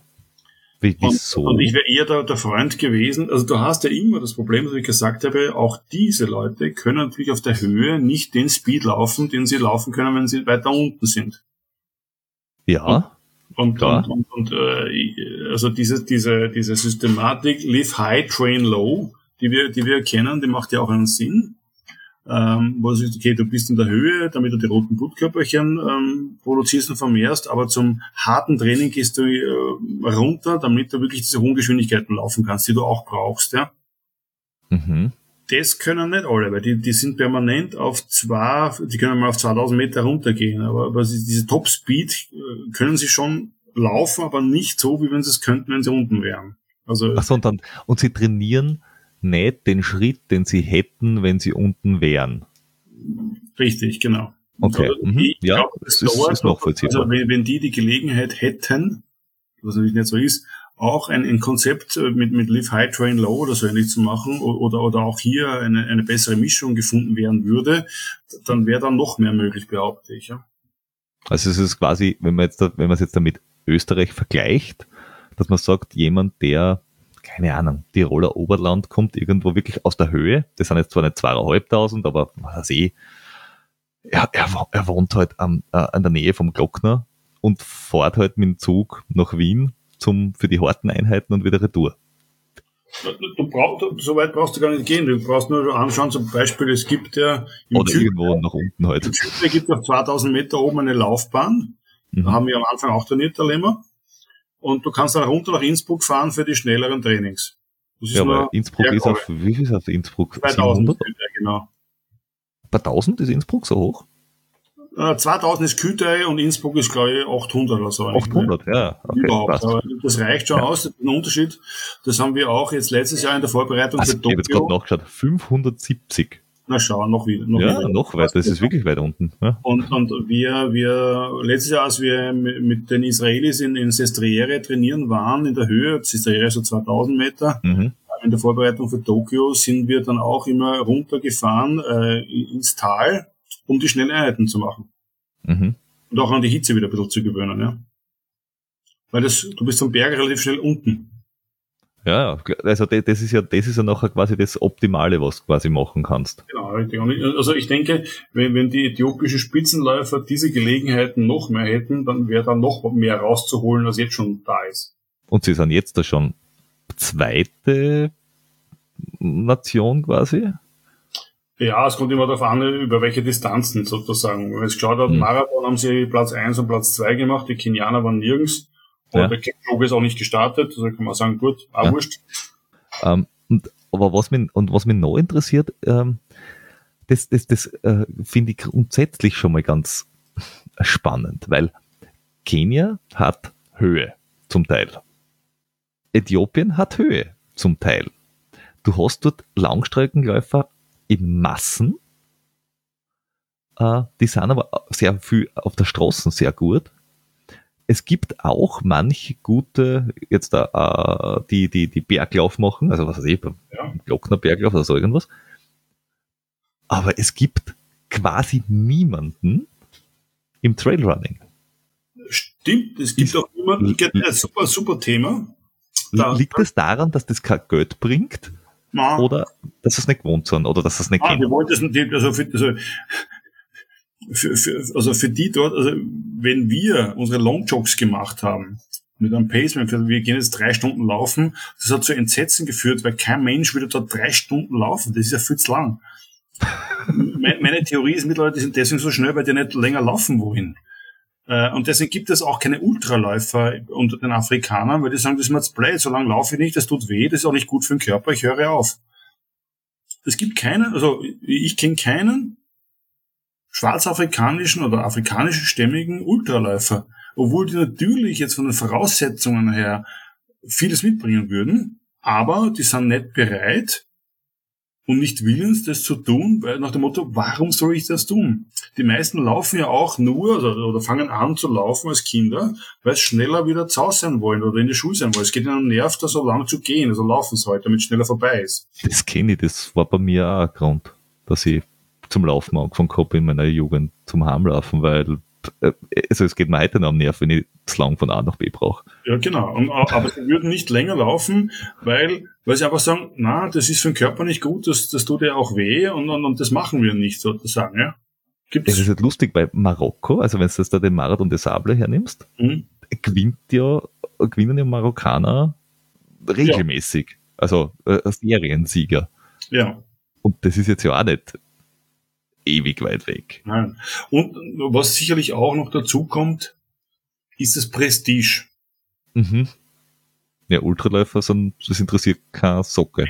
Die Krone, die Krone der Schöpfung, also das Laufschopf, ist halt der Marathon, ja. Mhm. Die wollen Marathonzeiten haben, ja.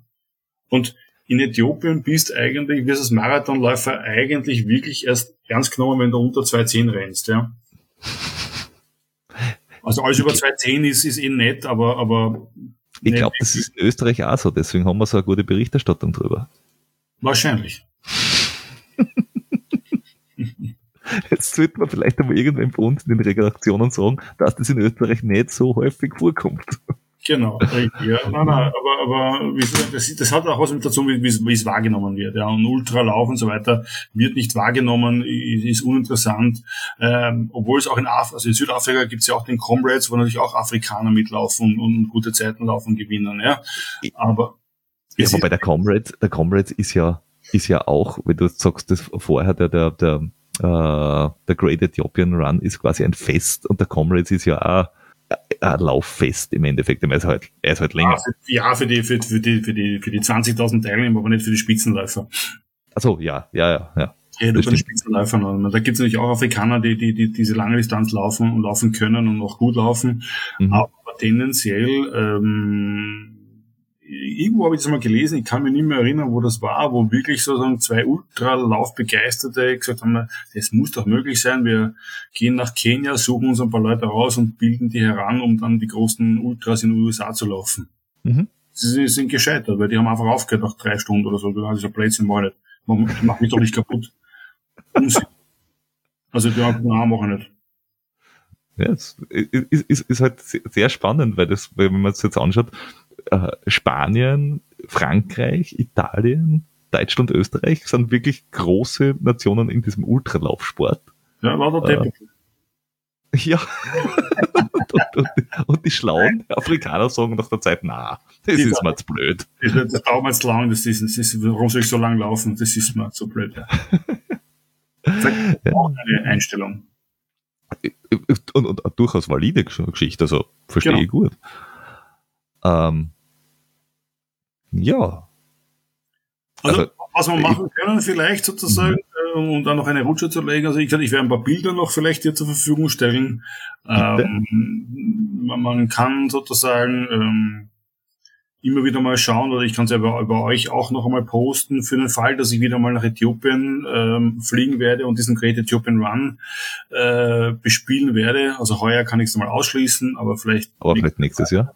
Mhm. Ähm, dann, dann, dann würde ich das über euch steuern und wer dann Lust hat, einmal mitzumachen. Ähm, also wie gesagt, äh, jetzt kann man gar nicht sagen, was es preislich kostet, weil ich wissen, wie sich die Flugpreise entwickeln. Ich kann aber sagen, man hat schon, wenn man laufbegeistert ist, viel Geld für ein viel schlimmere Sachen ausgegeben. Es ist wirklich ein tolles Erlebnis. Ähm, und, und auch wenn jemand, wenn, wenn du sagst, du, du machst es jetzt gerade nicht, ja. äh, aus, aus, aus welchen Gründen auch immer, völlig egal. Äh, wenn jemand sagt, ich möchte das jetzt unbedingt machen, weil ich bereite mir auf irgendwas vor oder sonst irgendwas, dürfen wir in dir weitervermitteln, dass du ja, sagst, ja, ich, ich, also ich, ich, kenne, ich kenne dort Menschen und kann sagen, hey, genau. dort geht's hin. Oder legen und dann sagen, genau, was genau, kann. genau. Das kann ich ja jedenfalls quasi, auch wenn ich es nicht mache. Vielleicht ergibt sich nächstes Jahr, dass ich wieder ein Trainingslager anbieten werde. Ähm, mhm. Muss man auch schauen. Das ist auch eine Frage, das muss sich irgendwie für mich rechnen im Sinne von, es soll mir zumindest nichts kosten, wenn ich da schon runterfahre und, und Leute betreue. Ja? Weil das ist jetzt dann wahrscheinlich keine One-on-One-Geschichte nachher, sondern davor der ganze Gruppen, weil. Genau, aber die Betreuung ist eine One-on-One, weil ich jeden sozusagen in der Früh in die Augen schaue und dann sagen, okay, wie geht's dir? Und dann schauen wir, was heute macht. Na, Hallo, hast du gut geschlafen? Ja, ja genau. Geht's dir gut? ähm, äh, das muss man sehr individuell gestalten, sonst geht das nicht. Ja, nein, aber, aber das, das, das klingt äh, schon mal sehr cool und wie gesagt, ich, ich glaube auch, dass, dass ganz, ganz viele Menschen für viel größeren Unsinn äh, rund ums Laufen schon viel mehr Geld ausgeben, ausgeben haben. Definitiv. Äh, und, und wenn man jetzt da sagt, ich möchte unbedingt äh, eine gute äh, Straßenzeit hinknallen, oder ich glaube, das ist sogar, das ist sogar für, für Ultraläufer äh, interessant, die, die sich auf was vorbereiten äh, in der Höhe, jetzt in den Alpen, weit oben oder so, wo man einfach Das sagt, kann man machen. Und der Great Ethiopian Run ist für alle geeignet, die einfach sagen, Marathontraining ist mir einfach zu viel, das, das schaffe ich auch nicht. Mhm. Aber ich möchte sowas mal erlebt haben, mal teilgenommen haben. Und da ist es einfach die richtige Möglichkeit, ja. Ja. Dass man in der Lage ist, wenn man sagt, ich kann eineinhalb Stunden laufen, äh, und dann ist man dort mit dabei. Ja, also das, das klingt äh, auf alle Fälle schon mal äh, ziemlich cool. Ich habe mal nicht gewusst, dass das wirklich so ein Riesending ist. Also 40.000 Leute ist nämlich jetzt nicht nix. Na, echt nicht. Ja, äh, cool, cool. Also ich habe sehr viel gelernt. Ich habe echt nicht gewusst, dass, dass, dass es äh, in Äthiopien auch so organisiert ist, weil man kennt ja wirklich äh, äh, es hauptsächlich quasi aus, aus, aus Funk und Fernsehen von, von Kenia, Ja. Weil die halt einfach, ich weiß nicht, das bessere Landesmarketing dafür haben. Äh, Es ist auch, Ke- Kenia entspricht sicher viel mehr dem Bild, was wir von Afrika haben, mit der Mhm. Landschaft, mit den Leuten, mit dem Drumherum, als Äthiopien ist. Äthiopien würde dem nicht so entsprechen, was man sich unter Afrika vorstellt. Ja, aber, aber jetzt auf, rein aus, aus, aus, aus läuferischer Sicht klingt das für mich schon mal sehr verlockend im Vergleich. Vor allem, auch, wenn du, wie du gesagt hast, so das alles rundherum äh, vom, vom zeitlichen Aufwand und, und von den Gegebenheiten, das du hast. Also eigentlich optimal. Ja. Also wer nicht in Gerasdorf trainieren kann, fahrt's nach Äthiopien. genau. ja, hervorragend. Hast du noch äh, etwas, was du loswerden möchtest? Ähm, nein, das ist nur das Angebot, wie gesagt, das habe ich ja eh gesagt, wenn jemand dann konkretere Fragen hat oder wissen möchte, wie es dann wirklich noch ist, kann er jederzeit gerne Kontakt aufnehmen, helfe ich gerne. Ähm, gibt auf meiner Homepage eh auch, glaube ich, so ein, so ein Formular, wo man Anfragen stellen kann zum Thema Äthiopien Mhm. reinklicken oder bei euch, ist ja wurscht sozusagen, jetzt sehen wir E-Mail-Adresse. Ähm, Wir, wir leiten gerne weiter, ja. ja, ja, genau, und da kann ich sicher gerne eine Rutsche legen, wenn irgendwas ist. Ja, super. Na dann, hervorragend. Dann sage ich herzlichen Dank. Sehr Äh, gerne. Bis zum nächsten Mal. Bis zum nächsten Mal. Wir hören einander. Bis Ja. dann. Tschüss.